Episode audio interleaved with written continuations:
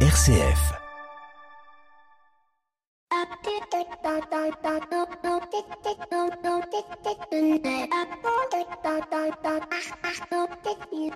Bonjour à toutes et à tous. Cette semaine, dans l'écho des solutions, nous allons évoquer la confrontation entre nos organisations et le monde du vivant. Et quand on parle de biomimétisme de bio-inspiration, eh bien naturellement, je pense à, vous allez me dire peut-être euh, la fourmi, peut-être que vous allez me dire les abeilles. Eh bien moi, je pense plutôt à Jean de La Fontaine, je pense à Ésope, ces poètes qui ont su, en regardant la nature, évoquer les traits de notre humanité. Et je ne peux pas faire l'impasse sur cette fable peut-être la plus économique de toutes, la cigale et la fourmi. La cigale, ayant chanté tout l'été, se trouva fort dépourvue quand la bise fut venue. Pas un seul petit morceau de mouche ou de vermisseau. Elle alla crier famine chez la fourmi sa voisine, la priant de lui prêter quelques grains pour subsister jusqu'à la saison nouvelle. Je vous paierai, lui dit-elle. Avant loup, foi d'animal, intérêt est principal. La fourmi n'est pas prêteuse, c'est là son moindre défaut. Que faisiez-vous au temps chaud? dit-elle à cette emprunteuse. Nuit et jour, à tout venant, je chantais, ne vous déplaise. Vous chantiez, j'en suis fort aise. Eh bien, dansez maintenant. Qu'est-ce que cela vous inspire? Qu'est-ce que vous allez changer dans votre vie? En quoi cette bio-inspiration de Jean de La Fontaine vous évoque-t-elle quelque chose à transformer dans votre organisation? Bienvenue dans l'écho des solutions. L'écho des solutions. Patrick Longchamp. Bonjour à toutes et à tous. Très heureux de vous retrouver dans l'écho des solutions ce samedi midi. Aujourd'hui, nous allons évoquer le biomimétisme ou plutôt la bio-inspiration. Comment est-ce que la nature, l'environnement dans lequel nous vivons, le vivant peut nous inspirer pour nos organisations, pour nos entreprises? En quoi le poulpe, en quoi le cachalot, en quoi le singe, la fourmi ou l'acacia peuvent être des sources d'inspiration pour mieux nous organiser? C'est ce que nous verrons avec notre invité Emmanuel Joseph Dailly, qui est l'autrice du livre La stratégie du poulpe. On retrouvera aussi nos chroniqueurs préférés avec Pierre Collignon pour la chronique des entrepreneurs et dirigeants chrétiens. Aujourd'hui, il nous parle de justice. Maxime Dupont, lui, nous parlera de la chasse aux fantômes dans les entreprises et Caroline Demalais nous évoquera le supplément du 26 octobre du Figaro demain où on traitera des énergies et plutôt des énergies renouvelables. Et puis, bien évidemment, nos 7 minutes pour changer le monde, notre invité éco, nos 7 minutes pour changer le monde nous parlera d'agropelé, c'est ces nouveaux combustibles bio qui sont utilisés de manière expérimentale pour le moment à la défense. On verra ça avec euh, Benjamin Frémaux qui est président d'IDEX, opérateur du réseau de chaleur urbain à la défense et euh, partout euh, en France. Et on commence tout de suite avec notre invité éco de cette semaine. Il s'agit de Yann Trichard, président de la CCI Nantes-Saint-Nazaire. Avec lui, on évoque les propos d'Emmanuel Macron à propos de France 2030. Quel impact pour les territoires? C'est ce qu'on voit avec notre invité éco de cette semaine. L'invité éco, Patrick Longchamp. Bonjour Yann. Bonjour. Vous êtes donc président de la CCI Nantes-Saint-Nazaire. Mardi, Emmanuel Macron annonçait son plan France 2030 avec cette volonté affichée de vouloir redresser, réindustrialiser, décarboner la France avec 30 milliards d'euros d'investissement dans 10 objectifs prioritaires. Comment est-ce que vous, en tant que président de la CCI Nantes-Saint-Nazaire, euh, vous avez accueilli euh, cette, euh, cette annonce, ce plan de relance finalement dans le plan de relance? Forcément extrêmement bien. Et sait que nous sommes dans un environnement international de compétition acharnée, que la reprise est un petit peu partout et qu'on a un souci de souveraineté dans lequel il faut que nous investissions. Le plan, voir comment il se déploie, mais en fait est un plan euh, de nature à pouvoir accompagner ce, mouvement nécessaire pour notre industrie française. Alors vous, vous pensez que c'est plutôt, euh, euh, c'est une question peut-être un petit peu plus philo, mais c'est plutôt une utopie, une utopie, une utopie réaliste ou une belle opportunité pour sortir de, cet isolement que l'épidémie finalement a, a révélé cette, cette, cet isolement industriel dans lequel on est? Alors au risque d'aller en contre-pied, je pense pas qu'on qu'on soit dans un isolement. Nous sommes plutôt dans quelque chose dans lequel nous avons des interdépendances on est dans une économie mondialisée et donc nous avons des interdépendances. La question est de dire quelle souveraineté peut-on avoir? C'est-à-dire, en gros, lorsqu'il y a une difficulté, est-ce que nous sommes capables de pouvoir continuer notre production? Et c'est là où on a vu qu'il y avait des difficultés, parce que lorsque la Chine tousse, eh bien, euh, le monde s'enrhume. Il y a un exemple dernièrement de Malongo, par exemple, qui a décidé de venir relocaliser sa production de machines en France. Ce plan euh, a une vocation à permettre d'améliorer significativement notre euh, notre autonomie et notre mmh. capacité à pouvoir continuer dans des situations difficiles. Donc je disais au début que vous êtes euh, président de la CCI Nantes-Saint-Nazaire. Les pays de la Loire, la Loire-Atlantique euh, sont particulièrement en pointe sur pas mal de sujets. Finalement, ce plan de relance, euh, ça va venir encore donner de la dynamisme à la Loire-Atlantique et, aux pays de la Loire?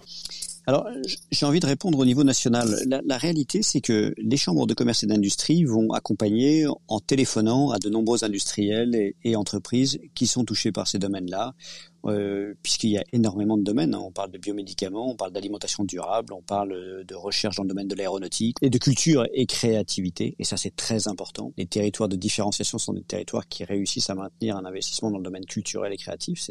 Et l'ensemble de la France doit pouvoir tirer effectivement son épingle du jeu. Euh, la question, c'est que chacun se mobilise en se disant il y a une possibilité de bénéficier de ce plan de relance. Donc c'est vraiment, euh, on a vraiment une, opportunité nationale à courir euh, rapidement sur ces domaines-là pour pouvoir euh, se positionner dans une compétition internationale. Et il n'y a pas un risque aussi euh, que des territoires euh, soient, en bénéficient moins que d'autres On, voit, hein, les pays de la Loire, l'Atlantique sont, sont, très riches, sont très dynamiques, euh, l'Occitanie aussi. Euh, Est-ce qu'il n'y a pas des, des, territoires, des petits territoires qui risquent finalement d'être un petit peu à la ramasse dans, ces, dans, dans, dans ce plan de relance? J'ai envie de dire non. Chacun a son opportunité. Euh, lorsque quel que soit le plan de relance qui est mis en place, quels que soient les milliards qui soient mis en place, la question est de savoir comment on le diffuse et comment chacun peut se en fait se l'approprier. Et donc je crois que chaque territoire en France a cette capacité-là. Il faut être extrêmement proactif. Concrètement parlant, est-ce que vous savez déjà quelle porte on va pouvoir frapper pour pouvoir bénéficier finalement euh, de, de, de, de ces milliards aujourd'hui qui sont mis sur la table? La Chambre de commerce et d'industrie est un établissement public d'État qui a vocation à flécher et accompagner tous les chefs d'entreprise quel qu'il soit, vers les dispositifs d'accompagnement. Et en appelant votre chambre de commerce et d'industrie ou votre chambre de métier ou votre chambre d'agriculture, vous obtiendrez les bonnes informations. Alors, euh, il y a cinq leviers euh, qu'a qu qu qu mis en exergue Emmanuel Macron, dont un qui est la, formation, 2,5 milliards sur 30 milliards pour accompagner la formation. On sait qu'aujourd'hui, euh, la pénurie de main d'œuvre, on en parlait avec François Asselin il y a, quelques semaines, est au cœur aussi de, la relance. Hein, et, et, les entreprises, au-delà de la pénurie de matériaux, se font face à cette pénurie de main d'œuvre. 2,5 milliards, est-ce que c'est pas un peu peu pour pouvoir euh, faire cette relance, pour pouvoir accéder euh, à cet objectif euh, 2030 qu'a évoqué Emmanuel Macron? Vous savez, les chiffres sont virtuels. 2,5 milliards, euh, pour beaucoup de monde, ça ne veut pas dire grand-chose. Pour moi, euh, ça veut dire beaucoup. Je sais pas. Moi, moi, vous, moi, vous me parlez de 1000 euros, je sais dire ce que ça représente. Vous me parlez de 2,5 milliards, je dis c'est énorme. Euh, après, c'est peut-être trop peu ou pas. En tout cas, ce qui est certain, c'est qu'il y a un mouvement qui est fait là-dessus. On a une relance qui est forte. On a une croissance qui devrait s'établir aux alentours de 6%. Et ça, pour plusieurs années. Donc, on va avoir, et c'est une bonne nouvelle, des difficultés de recrutement. Bonne nouvelle pourquoi? Parce que ça veut dire que on va réduire le chômage. Et donc, il faut accompagner des personnes éloignées de l'emploi vers l'emploi, euh, investir presque 10% de, du montant qui est prévu pour ce plan de relance sur la formation des compétences me paraît être tout à fait de nature à favoriser euh, le, le, retour à l'emploi. En tout cas, il y a tous les outils de formation. Le tout, c'est de les booster et de permettre peut-être de développer de nouvelles filières et surtout d'investir dans les filières On sait qu'il y a des nouveaux métiers qui arrivent et donc il faut qu'on soit capable d'emmener des personnes qui avaient eu des parcours professionnels dans certains domaines, de les emmener dans les nouveaux domaines. Et pour ça, les investissements en formation sont fondamentaux. Donc, je crois que c'est une vraie opportunité nationale que l'on a, si jamais on le gère bien, en relation avec les fédérations professionnelles, de pouvoir organiser les formations pour faire venir des gens éloignés de l'emploi vers les filières de métiers dans lesquelles nous sommes en tension. France 2030 a l'air bien packagé. Selon vous, il y a un manque, on pourrait aller plus loin. Il y a quelque chose qu'il aurait fallu rajouter dans ce dispositif? Je ne sais pas. Je chaque plan qui vise, là en l'occurrence, euh, ce plan-là euh, parle d'hydrogène, je crois que c'est fondamental. Mmh. Euh, il parle de, de, de véhicules électriques. Est-ce que c'est la panacée ou pas? En tout cas, je ne sais pas. En tout cas, euh, il n'est pas absolu, mais il donne des orientations. travailler sur un avion bas carbone, c'est fondamental. prendre en compte les difficultés qu'il y a sur les approvisionnements de matériaux et donc la hausse des matières premières, c'est un sujet fondamental. Les composants électroniques et devenir un peu plus souverain et donc être moins indépendants. Encore une fois, c'est des sujets qui sont fondamentaux. La formation, bien sûr. Donc, euh, j'ai envie de dire, euh, explorer les fonds marins. Euh, on est un des pays au monde qui a le plus les les plus grands fonds marins. Le, les plus grands fonds marins. Donc, forcément, se pencher par, dans une logique de pénurie sur des, en particulier sur des sur des matières premières et puis des composants électroniques, enfin sur les dont on a besoin, ça implique d'essayer d'aller chercher aussi des ressources dans les fonds marins, tout en les respectant. Donc, je crois que cette cette réflexion, elle est suffisamment globale pour permettre euh, de réfléchir positivement à la suite. Et puis, on parle d'économie et d'emploi. Dès qu'on met euh, de l'investissement de l'État au service de l'économie, ça veut dire qu'on est au service de l'emploi. Et quand on est au service de l'emploi, on est au service de chaque Français. Donc, je crois que euh, y a forcément euh, peut-être des choses qui pourraient être améliorées. En tout cas, il y a une intention. et donc, nous, en tant que Chambre de commerce et d'industrie, et nous, en tant qu'industriels, on va travailler au maximum à faire en sorte que le maximum d'entreprises puissent en bénéficier, pour que le maximum de personnes qui sont aujourd'hui éloignées de l'emploi puissent trouver un boulot demain. Et ça, c'est c'est une France qui gagne. J'allais vous poser la question de quelle était votre espérance, Yann Trichard, mais on l'entend dans le ton de votre voix. Merci beaucoup d'avoir été notre invité écho de cette semaine. Nous, on retrouve tout de suite Pierre Collignon pour la chronique des entrepreneurs et dirigeants chrétiens. Pour une économie du bien commun, la chronique des entrepreneurs et dirigeants chrétiens, Pierre Collignon. Et on retrouve Pierre qui est juste là avec nous. Bonjour Pierre. Bonjour Patrick. Alors la pensée sociale chrétienne, vous nous le dites euh, souvent d'ailleurs, est au cœur euh, du mouvement des entrepreneurs et dirigeants chrétiens.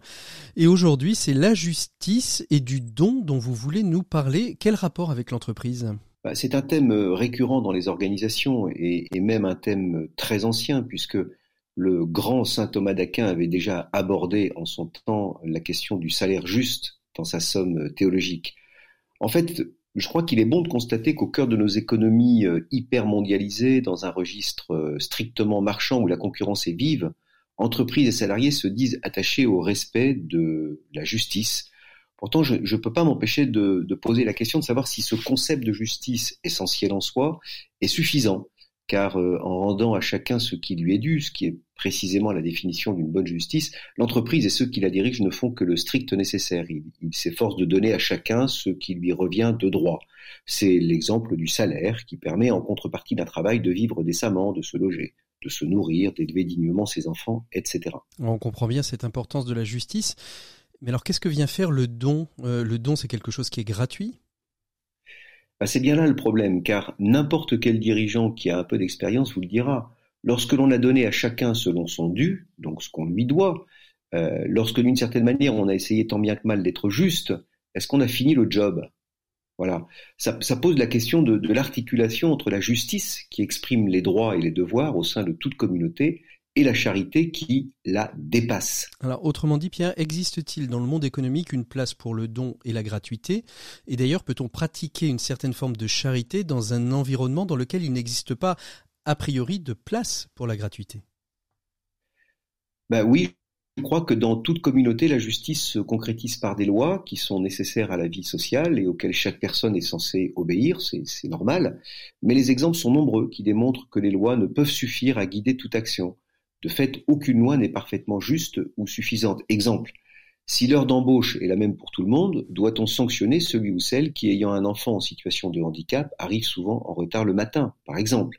La règle, me semble-t-il, est ici insuffisante. C'est pourquoi le rapport à la loi s'inscrit dans le champ de l'éthique qui relève lui-même d'un exercice de notre propre responsabilité. Est-ce à dire, Pierre, que celui qui est épris de justice doit respecter la loi, mais qu'il peut aller plus loin selon son éthique? Oui, je le crois, car la loi guide selon la lettre, l'éthique selon l'esprit. C'est pourquoi l'éthique capable de guider dans l'imprévu est plus exigeante, elle requiert davantage d'approfondissement et d'engagement personnel que le simple respect de la loi. Pour reprendre mon exemple de tout à l'heure, il faudra un engagement personnel du dirigeant pour décider d'aménager un temps de travail spécifique aux salariés que le rythme de son enfant qui est handicapé empêche d'arriver à l'heure. Cet exercice de la responsabilité individuelle est vraiment l'expression même de la liberté. D'où cette affirmation que le concept de justice ne signifie pas toujours égalité, ni même réciprocité. Être juste ne peut se résumer à trouver un point d'équilibre entre les parties concernées. En effet, la justice du royaume, nous est-on dit, euh, qui nous inspire, euh, intègre non seulement l'équité, mais aussi la bonté. On peut donc, on doit donc rechercher la justice, qui est évidemment première, mais il faut se convaincre que la justice appelle l'amour. L'amour, la charité, qui, comme nous le disait Benoît XVI, dépasse la justice et la complète dans la logique du don et du pardon. Et il ajoutait, Benoît XVI toujours, mhm. la cité de l'homme n'est pas uniquement constituée par des rapports de droit et de devoir, mais plus encore, dit-il, et d'abord par des relations de gratuité, de miséricorde et de communion. La charité manifeste toujours l'amour de Dieu, y compris dans les relations humaines. Donc euh, avec lui, on peut conclure que la justice, oui, elle est première, mais il faut y ajouter aussi la charité et l'amour. Merci beaucoup Pierre Collignon pour euh, cette, euh, cette chronique euh, qui, comme d'habitude, nous permet de nous élever. En tout cas, j'espère qu'elle vous permet d'avancer dans votre réflexion de dirigeant. Nous, nous continuons tout de suite notre émission avec une petite pause musicale. On en a pris l'habitude et on se retrouve tout de suite après avec Emmanuel Joseph Dailly qui va nous évoquer la stratégie du poulpe ou comment, en regardant la nature, on peut inspirer l'organisation humaine. Vous allez voir, c'est assez étonnant. On se retrouve tout de suite après.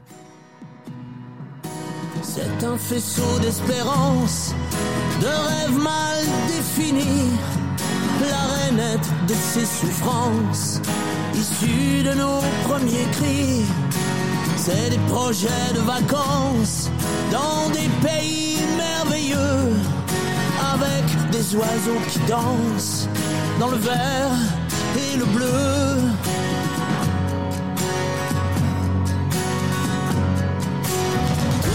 Jamais su faire, on le fera en mille fois mieux. Des regrets à satisfaire, avec la chance au milieu. On sera ce qu'on espère, on ne sera jamais vieux. On deviendra un bon père, on dira droit dans les yeux. Tout ce qu'on n'a jamais su dire, on est fait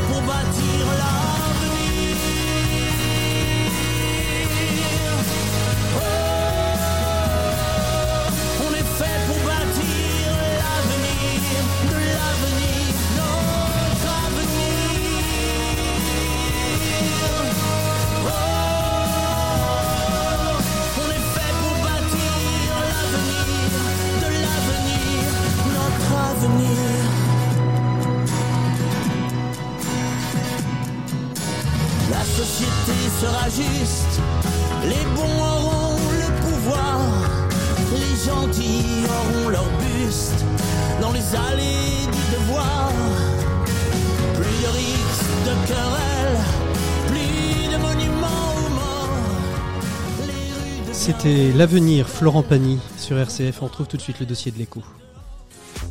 L'écho des solutions. Patrick Longchamp. Il est donc temps de retrouver notre invité du dossier de l'écho des solutions de cette semaine et aujourd'hui nous allons parler de biomimétisme ou plutôt de bio-inspiration quand même à le rappeler notre invité de cette semaine. Un dossier qui se tient en marge du Biomime Expo, le salon consacré au biomimétisme qui se tiendra le 19 octobre prochain à la Cité des Sciences. Et je suis très heureux de vous accueillir Emmanuel Joseph Dailly. Vous êtes l'autrice du livre La stratégie du poulpe qui est un regard, une forme d'effet miroir. Bonjour Emmanuel Joseph Dailly. Bonjour Patrick. Merci beaucoup donc euh, d'être euh, d'être avec nous euh, aujourd'hui. J'aime à dire que c'est un effet miroir votre ouvrage, la stratégie du poulpe entre nos organisations, notre société et le monde du vivant. C'est un peu ça l'idée de l'ouvrage à la base? Oui, je pense que vous vous résumez très bien. L'idée, c'était d'écrire un ouvrage sur toute l'inspiration que pourrait apporter le vivant à nos organisations et puis à nos vies au sens large à nos vies personnelles en termes de développement personnel, mais aussi à nos entreprises, à nos organisations sur leurs modèles pour qu'ils puissent s'inspirer de modèles vertueux et durables qui fonctionnent depuis des millions d'années. Alors la stratégie du poulpe, ça a été édité donc aux éditions Erol. C'est un livre qui est absolument passionnant, qui, je le disais à l'instant, se veut être un, effet miroir. Euh, Qu'est-ce qui vous a intéressé euh, Et on parlera peut-être du titre juste après, mais qu'est-ce qui vous a intéressé? Quel était le déclic pour vous intéresser au vivant, euh, Emmanuel Joseph Dailly? Alors le vivant, ça a toujours été un sujet qui, m'a beaucoup intéressé. J'ai toujours été très connectée à titre personnel euh, sur ces questions-là. Euh, j'ai fait des études aussi en partie euh, en lien avec ces questions euh, d'écologie et de nature, mais surtout ce qui m'a intéressé, c'est le constat que le biomimétisme prenait un véritable essor de manière très positive dans la technologie, dans les matériaux, dans les entreprises de transport, dans l'aéronautique, et qu'on arrivait à s'inspirer du vivant et de la nature euh, comme il se doit, mais qu'on ne s'intéressait pas encore assez à l'inspiration que le vivant pouvait apporter à nos organisations et puis à nos à nos rythmes à nos habitudes. Mmh et j'ai eu envie de rassembler les deux. Alors, donc vous avez bien rassemblé les deux, les deux et, je le disais en introduction, un biomimétisme, bio-inspiration. L'idée, c'est de, c'est pas forcément de faire de, de l'anthropomorphisme, de, de calquer les habitudes du vivant sur nos habitudes humaines, mais plutôt d'observer leur mode de fonctionnement pour s'en inspirer. C'est pour ça qu'on parle plus, vous parlez davantage de bio-inspiration. Oui, j'ai vraiment fait un point d'honneur à pas parler de biomimétisme, quand bien même le mot euh, euh, est à la mode, est en, est en, vogue, est à la mode, parce que l'idée c'est pas du tout du mimétisme, parce que là on va parler de comportement humain, donc pas de produits ou de technologies qu'on peut mimer ou qu'on peut copier. Euh, mais bien de comportements humains qu'on peut faire évoluer euh, avec l'idée que euh, on manque cruellement de sources d'inspiration aujourd'hui et que le vivant est tout proche, tout à côté. Mmh. Donc il est vraiment à portée de main pour le regarder, pour l'observer, pour s'en inspirer, pour faire des analogies, des symboles et puis pour mettre en action des choses parce qu'on aura eu un déclic qui nous a permis, qui nous aura permis de, de prendre conscience qu'il est, il est temps d'y aller. Mmh. Alors justement, euh, on dit souvent que le titre d'un livre est un peu le résumé de tout ce qu'il veut. Pourquoi le, poulpe? Pourquoi la stratégie du poulpe? C'est lui qui est un peu la, la synthèse de tout le vivant que vous avez pu observer? Alors le poulpe, c'est pas une synthèse, mais c'est l'animal le plus fabuleux qu'on puisse rencontrer. Il a des caractéristiques incroyables, il a un sang bleu, il a euh, trois cœurs. On a longtemps dit qu'il avait neuf cerveaux parce que il a en fait un cerveau central et des sortes de mini-cerveaux dans ses tentacules. Il a huit tentacules, donc il est extrêmement perceptif car très très sensoriel. Euh, il a cette capacité à se régénérer, à, se reconstruire en cas d'agression, en cas de choc, mais il a aussi cette capacité à développer une autonomie incroyable parce qu'il est orphelin dès la naissance. Euh, sa mère meurt au moment de l'éclosion des œufs. Donc il a euh, euh, finalement cette force. On dit qu'il a la cognition le niveau cognitif d'un petit primate, donc une grande intelligence, il a une capacité à se projeter dans le futur, donc il a quand même beaucoup d'aspects extrêmement séduisants euh, est très symbolique pour le monde des organisations. Alors justement, on, parle de, de, de, ce, on va parler de ce monde des organisations, euh, mais si on regarde le vivant, si on regarde un petit peu nos modes de fonctionnement aujourd'hui, est-ce que un de nos freins, c'est c'est pas notre intellect, notre intelligence, là où le où le monde du vivant est peut-être parfois plus instinctif et que finalement on, on, on ne prend pas euh, tout ce qu'on pourrait développer à l'intérieur pour réellement le mettre en œuvre? Alors j'aime à dire que notre cerveau ne joue pas toujours avec nous, que notre cerveau n'est pas toujours notre allié, parce que finalement ce cerveau il est la résultante de l'évolution il a finalement assez peu évolué au cours du temps et comporte certains pièges, euh, dont le piège émotionnel qui est quelque chose qui vient, l'émotion est quelque chose qui vient à notre cerveau extrêmement rapidement. Euh, pour nous prévenir de quelque chose, pour nous prévenir d'un besoin. Euh, la peur nous prévient du danger, par exemple, donc du besoin de fuir et de s'en aller. Donc on reste très marqué par l'émotion, parfois trop marqué aussi. C'est quelque chose qu'on, euh, dont on est parfois victime, qu'on a du mal à, à accompagner dans, dans, nos vies au quotidien. Et à côté de ça, on a souvent perdu ce côté très perceptif par rapport aux choses parce qu'on utilise assez peu nos sens. Mmh. Alors on utilise l'ouïe et la vue un peu plus que les autres, mais les animaux et les végétaux ont développé une connexion à leur sens très puissante. Les végétaux ont jusqu'à 20 sens, parce que si comme eux on était cloués au sol, on aurait probablement développé un aspect une capacité perceptive plus forte. Alors justement, est-ce que, euh, est-ce que justement la, la Covid-19, euh, l'épidémie qu'on vient de traverser, a, a, a, bouleversé certaines organisations hein. On a été obligé euh, de, de, réformer, de lâcher prise sur certaines choses. Euh, et aujourd'hui, d'ailleurs, il y a parfois des, des, des, retours un petit peu en arrière ou des retours de bâton dans tout ça. Mais est-ce que finalement la, la Covid-19, elle nous a pas permis de développer d'autres sens que nous avions peut-être mis de côté ou oubliés? Alors, la crise qu'on a traversée et la distance surtout nous a obligés à être plus perceptifs d'une part au niveau du regard parce qu'on a perdu toute une partie du visage euh, caché par le masque quand on voyait les gens. Donc du, coup, on devait être sensible à exprimer davantage par les yeux, puisque c'est tout ce qui nous restait, et puis aussi à percevoir davantage par les yeux, euh, puisque on perdait par exemple l'odorat, le goût, euh, en lien direct potentiellement avec nos, nos environnements et à surdévelopper la capacité d'écoute quand on travaillait à distance avec mmh. les gens sans caméra. Mmh. Donc potentiellement, ça nous aura amené à surdévelopper certains sens parce que d'autres nous faisaient défaut du fait de la situation. Alors ça c'est extrêmement intéressant et d'ailleurs euh, moi je le vis assez régulièrement hein, depuis euh, justement les, premiers confinements puisqu'avant j'avais l'habitude d'avoir euh, beaucoup d'invités autour de moi sur un plateau. Aujourd'hui ils sont plutôt à distance, on se voit moins pour pour améliorer la, qualité du son. votre votre livre est, remarquablement bien fait. Il prend il y a, y, a, cinq grands chapitres en fait pardon six grands chapitres principaux. Vous reprenez finalement j'ai l'impression les cinq six grands déficits de nos organisation. Euh, pour vous, les, organisations telles qu'elles sont aujourd'hui, quel, est leur manque Quels sont leurs manquements Quels sont leurs manques de euh, d'agilité Quels sont leurs déficits? Alors, il y, a, beaucoup d'enjeux euh, pour les organisations au sens large et pour les, hommes et les femmes qui, la composent, parce que le monde bouge et le monde évolue indépendamment d'ailleurs de, de la crise de, de la Covid-19 qui a rajouté la problématique évidemment d'hybridation du travail euh, et la complexité de, la distance et des modes de travail hybrides puisque euh, on n'est pas tous à distance aujourd'hui. Il y a, ce, ce mélange-là, mais on fait face à des enjeux qui sont de gros enjeux avec euh, un renouvellement finalement euh, des générations, de nouvelles générations qui rentrent sur le marché du travail, qui fonctionnent un petit peu différemment, même si je me méfie toujours de ce prisme générationnel, mais qui ont certains modes de fonctionnement euh, qui peuvent être différents de, de, de, la génération X qui est, qui est en train de, de quitter le, le, marché du travail. Euh, et puis il y a la digitalisation, la place de la data, de l'IA qui euh, arrive à grande force et qui du coup va nous pousser à miser d'autant plus sur nos critères différenciants humains que sont l'intuition qu'on utilise extrêmement peu dans nos organisations, que sont euh, l'essence, le rapport à l'émotion, qui est le rapport au collectif aussi. Euh, le collectif est un véritable enjeu de demain puisque euh, l'intelligence artificielle fonctionne en réseau.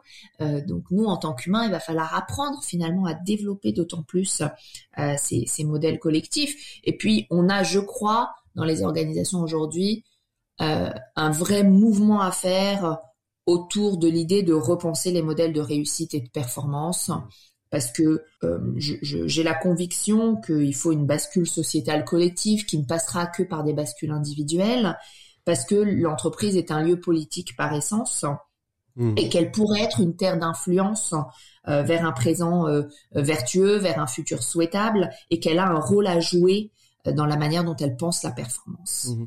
Euh, vous, vous, vous, ouvrez d'ailleurs le, le, premier chapitre, hein, c'est sur la question des, des sens. On, on, a bien vu très rapidement, vous êtes, euh, vous, vous avez commencé à nous parler. La, la question de des sens, c'est pour vous l'élément central de, de la, du regard qu'on doit avoir sur la nature, sur le vivant, se, se réapproprier finalement le toucher, l'ouïe, l'odorat, euh, assez plus que qu'on ne le fait aujourd'hui? Alors je ne dirais pas que c'est l'élément central parce qu'effectivement j'ai voulu en développer plusieurs qui me semblaient très importants, comme euh, la synchronisation, la communication, la coopétition, mmh. euh, la manière de coopérer avec un concurrent pour un objectif commun. Euh, j'ai aussi souhaité développer la question autour d'une communication synchronisée que le vivant appelle stigmergique, c'est-à-dire une communication incrémentale, c'est-à-dire on construit sur ce que propose l'autre, un petit peu comme dans la négociation interpersonnelle ou comme dans l'improvisation théâtrale. Ou, l'open source, euh, par exemple, aujourd'hui dans le niveau d'innovation Absolument, l'open source est tiré d'ailleurs de principes du vivant. Euh, de cette communication stigmergique où on va apporter euh, la pierre à l'édifice. Et c'est le principe d'une termitière, l'open source. Si vous avez déjà vu une termitière, c'est un monument énorme. Alors, il faut absolument regarder sur Internet des photos de termitières. Ça peut être comme des petites collines avec des galeries, euh, des couloirs extrêmement bien organisés. C'est difficile de croire que ce sont des termites qui ont construit ça. Et pourtant, euh, c'est sur la base d'une communication dite stigmergique, c'est-à-dire que euh, il s'est complètement décentralisé. Chaque termite apporte son lopin de terre avec un petit peu de phéromone à l'intérieur pour dire à sa congénère, son congénère, voilà, c'est là qu'il faut apporter de la terre en plus. Et ça crée quelque chose d'absolument fabuleux comme édifice du vivant.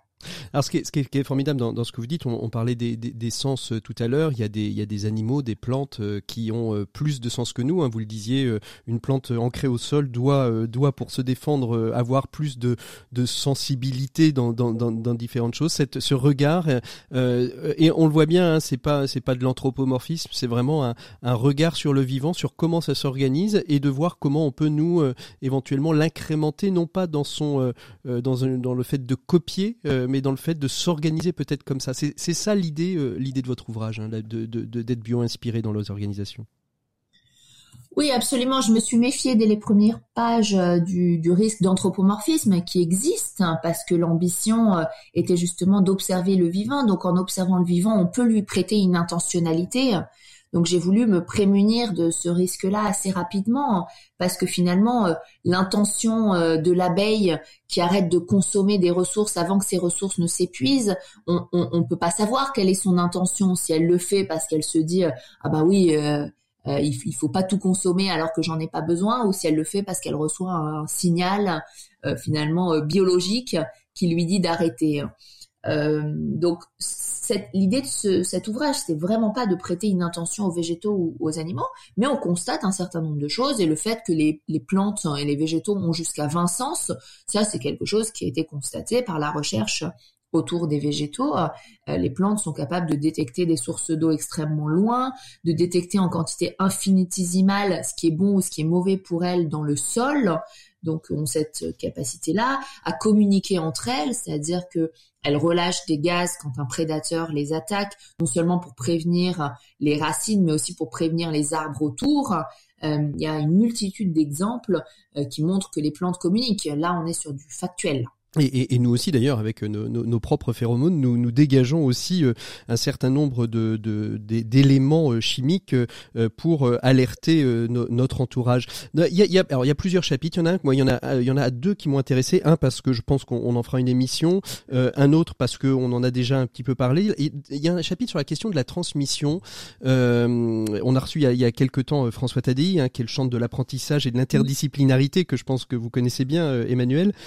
Euh, la question que je me pose, c'est aujourd'hui comment est-ce que la nature, le vivant, nous enseigne cette question du, du de, de, la transmission et, de la transmission euh, au, au, sens large? On a l'impression que notre société, et pour moi ça c'est un gros déficit, en tout cas en France et peut-être en Europe, euh, la transmission, les apprentissages, c'est quelque chose de douloureux, c'est quelque chose qui ne fait pas grandir.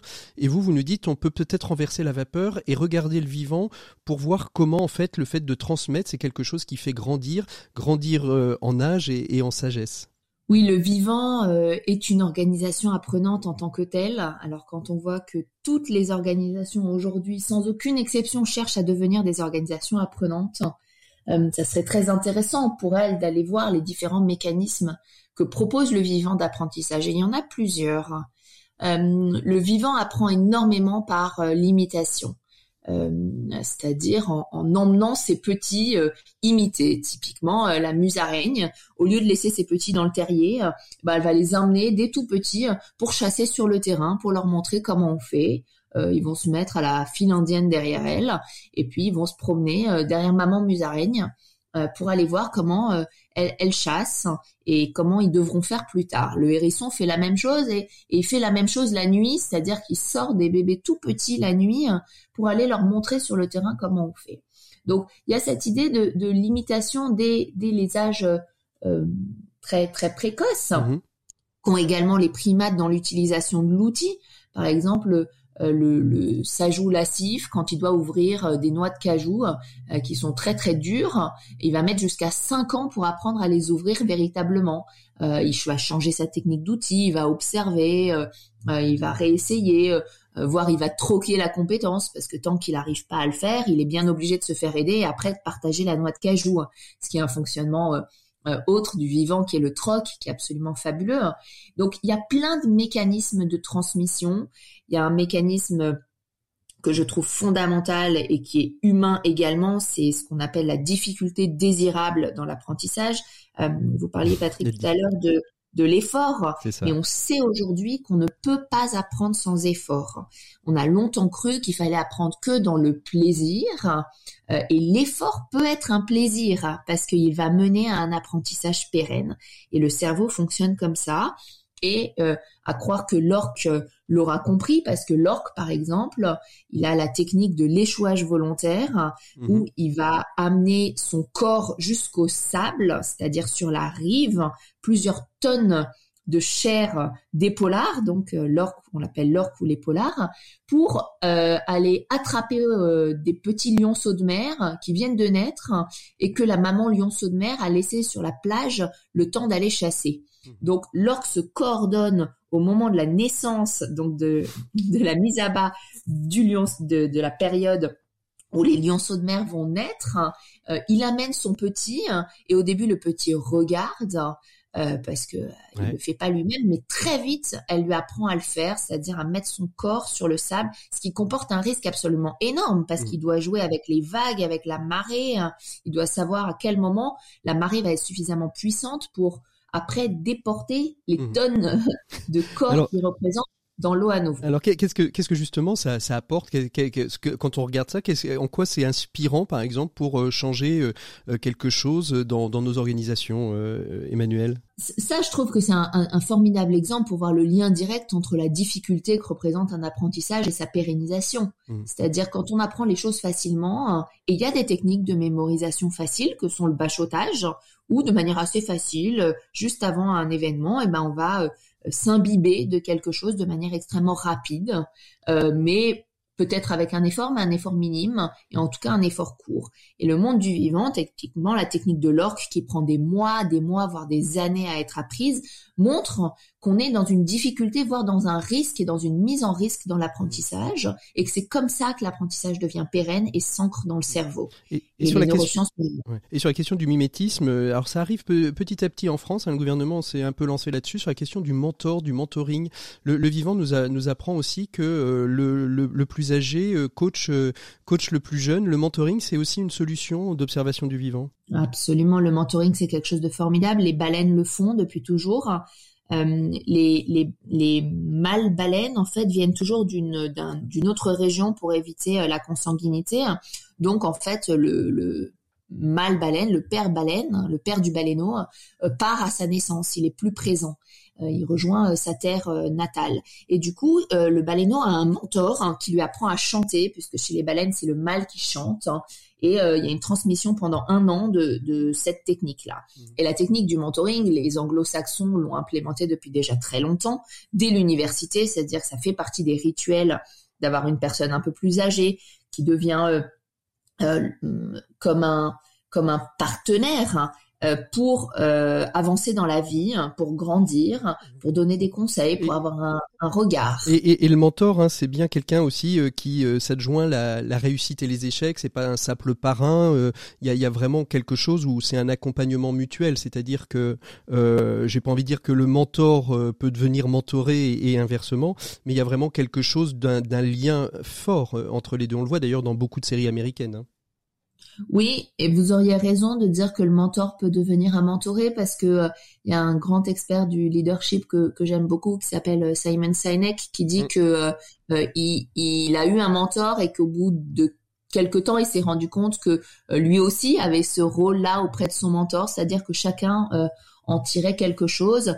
Et ça aussi, c'est un mécanisme de don et de contre-don du vivant. Mhm. Euh, alors, on pourrait, on pourrait parler de votre ouvrage des, des, heures entières. Il euh, euh, y, a, y, a, une chose dans, dans, le dernier chapitre qui est plutôt euh, centré sur le care, sur le prendre soin.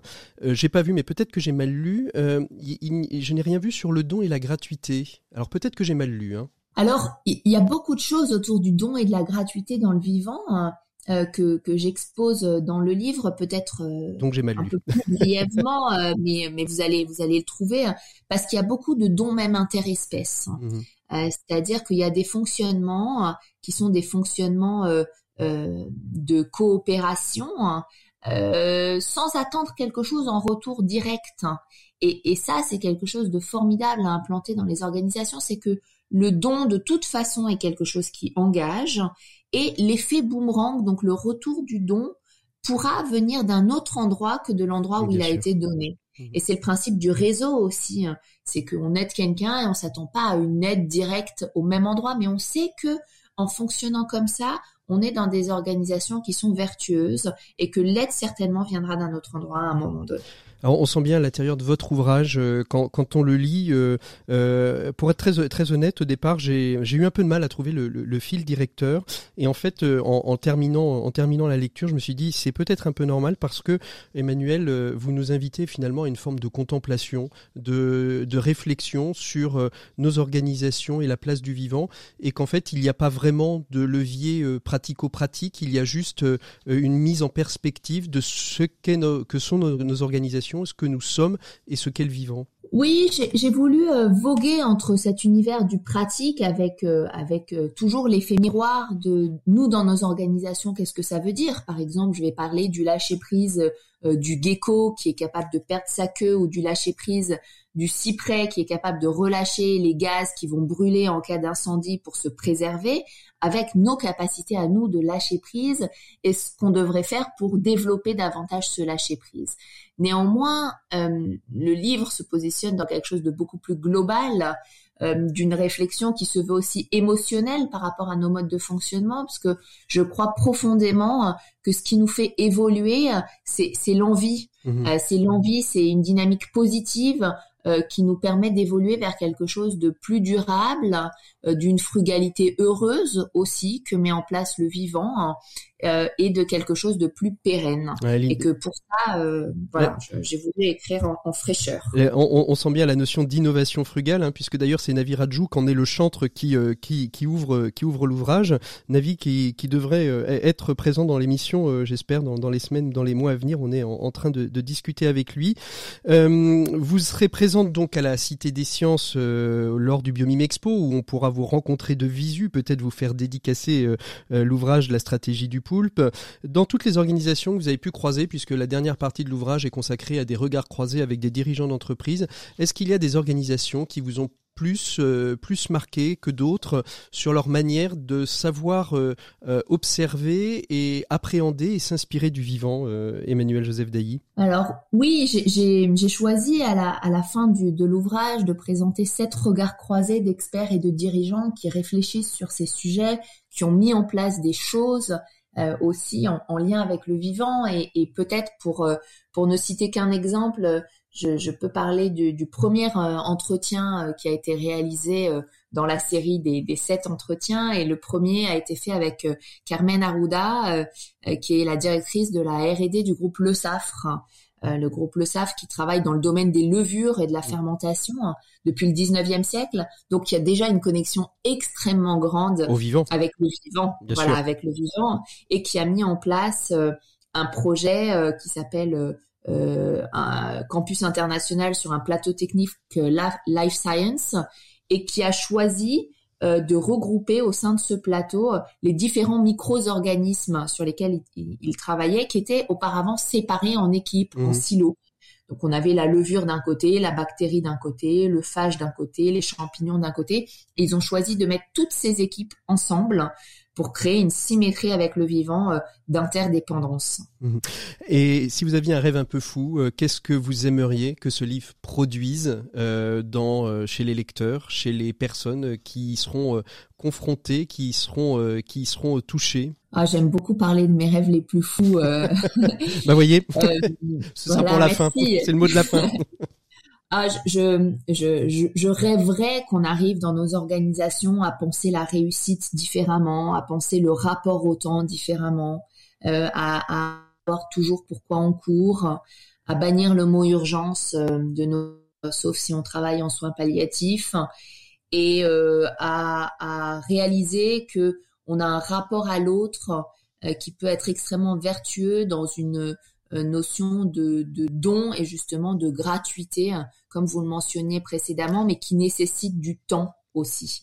C'est-à-dire que cette dynamique nécessite du temps et un autre regard sur la réussite. comme disait Emmanuel Lévinas, euh, la même T, la responsabilité, je suis responsable de l'autre, mais l'autre n'est pas forcément responsable de moi, et ça change bien aussi le mode de relation avec autrui. Merci beaucoup Emmanuel Joseph Dailly d'avoir été notre invité du dossier de l'écho, nous avoir ouvert euh, à la nature, au vivant et à nos modes d'organisation et de comment peut-être les, les repenser. Je rappelle que votre livre La stratégie du poulpe est édité aux éditions Erol, que vous serez présente le 19 octobre prochain à la Cité des Sciences lors du Biomime Expo pour ceux qui souhaiteraient vous rencontrer.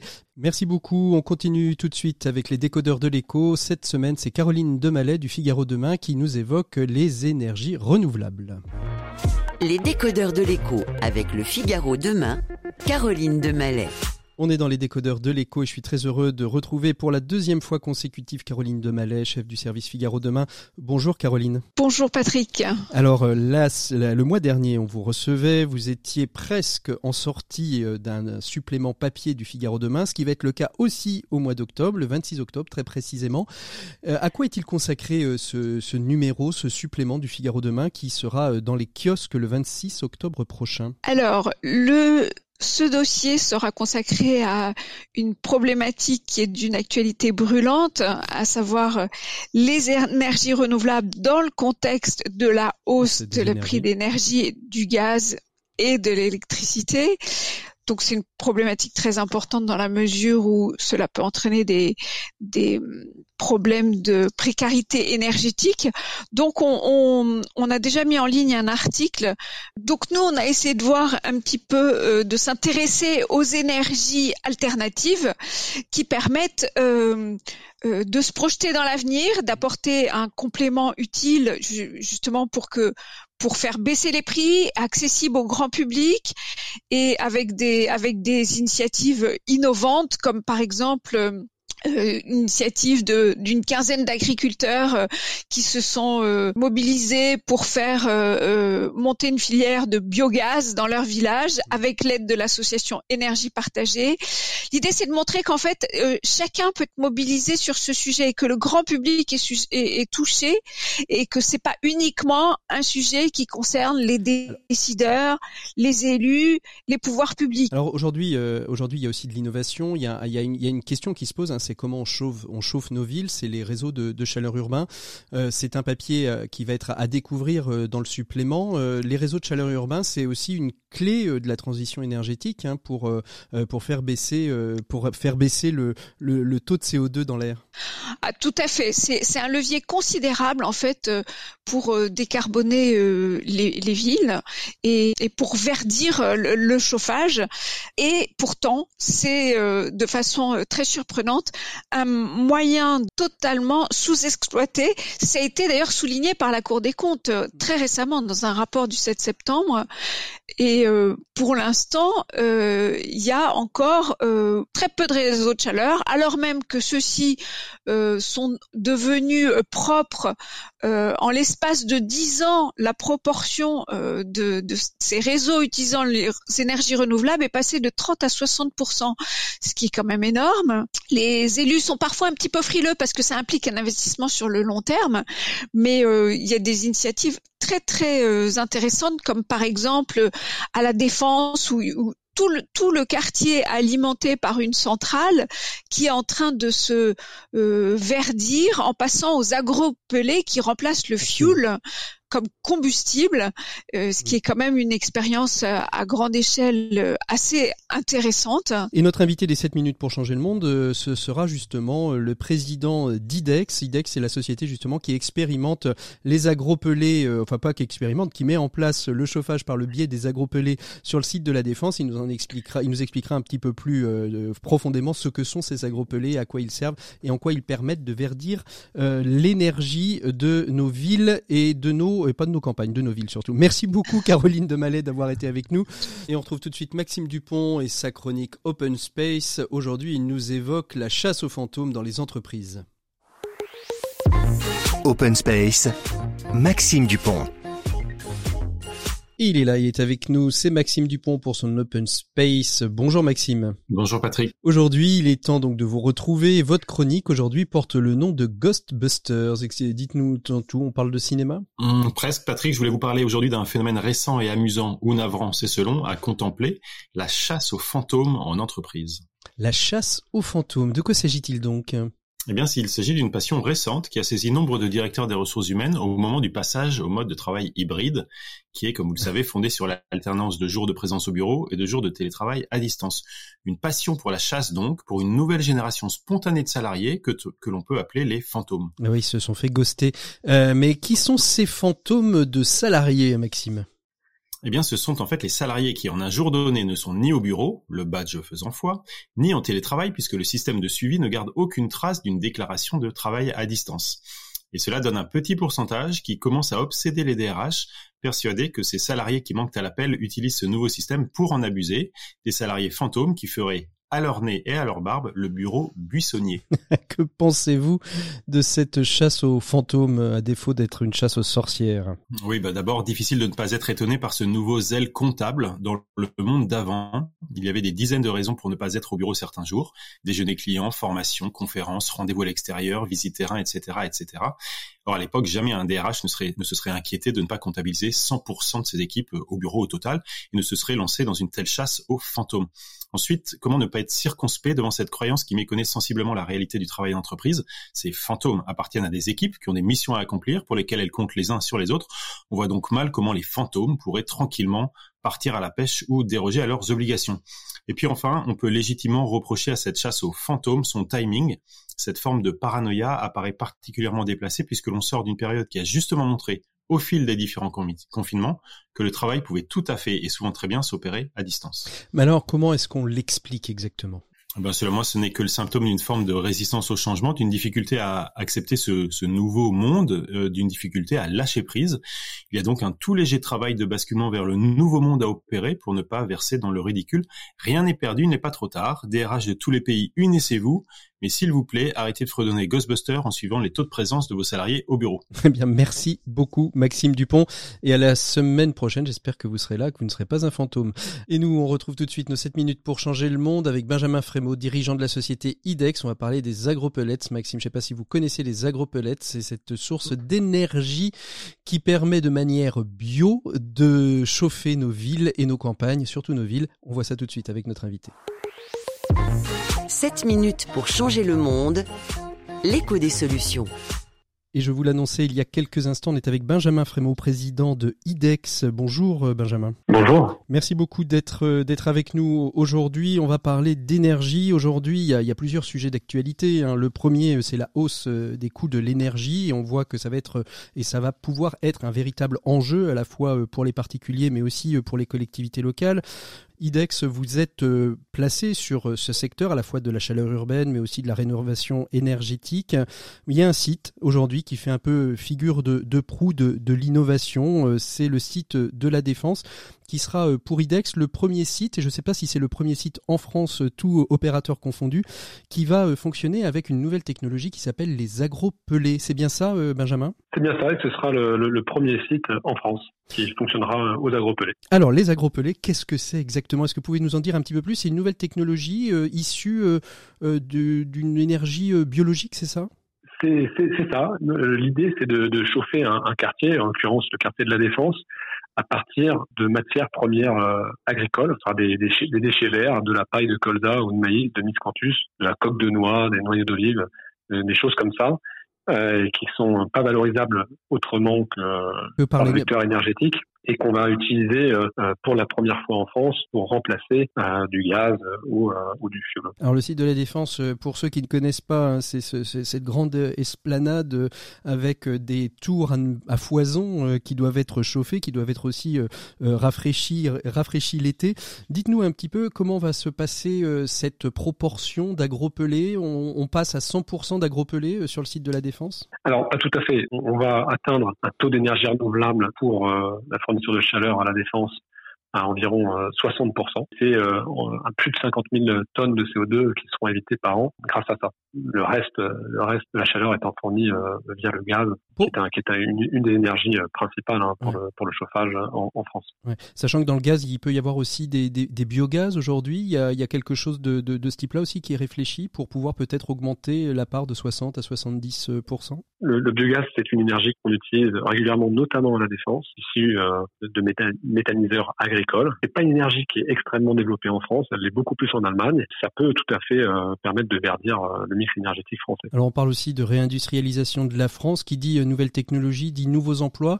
Il y a un impact aujourd'hui sur sur l'emploi de, de, faire intervenir de nouvelles technologies comme les agropelés sur un secteur comme la défense? Évidemment, puisque ces, ces agropelés seront fabriqués en France, dans le sud de la France.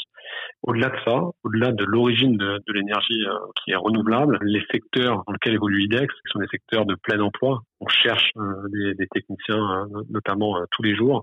Donc là, vous, vous, lancez, vous lancez un appel aux techniciens qui aimeraient venir travailler chez IDEX Tout à fait. pour revenir dans une entreprise moderne, plein d'avenir, qui a beaucoup de projets et qui croit dans le, notre capacité à, à, à faire transitionner euh, une partie de notre, notre industrie, euh, de nos, de nos bâtiments à, l'énergie verte. Au-delà des, des agropelés, quelles sont les, les, les, nouvelles technologies qui sont en, passe de devenir euh, des alternatives possibles aujourd'hui que vous observez peut-être alors, les, les, les, grandes tendances hein, dans, dans le domaine de la chaleur, pour le verdissement de, de, de la chaleur, donc le chauffage des, des bâtiments, hein, pour faire simple, mhm c'est la biomasse, qui est un vecteur énergétique, un des premiers vecteurs énergétiques renouvelables en, en, en France. On a, on a la chance d'avoir euh, énormément de forêts euh, sur notre territoire, qui sont souvent sous-exploités. Et il y a énormément de déchets verts qui peuvent, qui peuvent être euh, utilisés pour, pour verdir notre mix énergétique. Euh, les grandes tendances, c'est également euh, la géothermie et puis la récupération de chaleur fatale, que ce soit d'incinérateurs, ce qu'on appelle des unités de valorisation énergétique, de data centers, d'usines, qui aujourd'hui laissent leur l'énergie fatale partir aux petits oiseaux et qui demain peuvent être accordés à un réseau de chaleur, par exemple, pour fournir des bâtiments. Alors, à la défense, il y a énormément de surfaces vitrées euh, qui sont euh, chauffées par le soleil. La chaleur solaire, ça peut être envisageable à un moment donné de euh, d'adapter ces, grands bâtiments, ces grands buildings pour pouvoir récupérer cette chaleur finalement qui est qui est perdue, qui vient chauffer des, vitres, mais finalement qui ne sert finalement qu'à chauffer des vitres et qui pourrait chauffer peut-être des bâtiments. Alors aujourd'hui, le, solaire, il se transforme bien en électricité via le photovoltaïque, et moins le cas pour euh, pour le pour le thermique, le, solaire thermique euh, qui viendrait directement alimenter des réseaux de chaleur par exemple, c'est ça reste très marginal.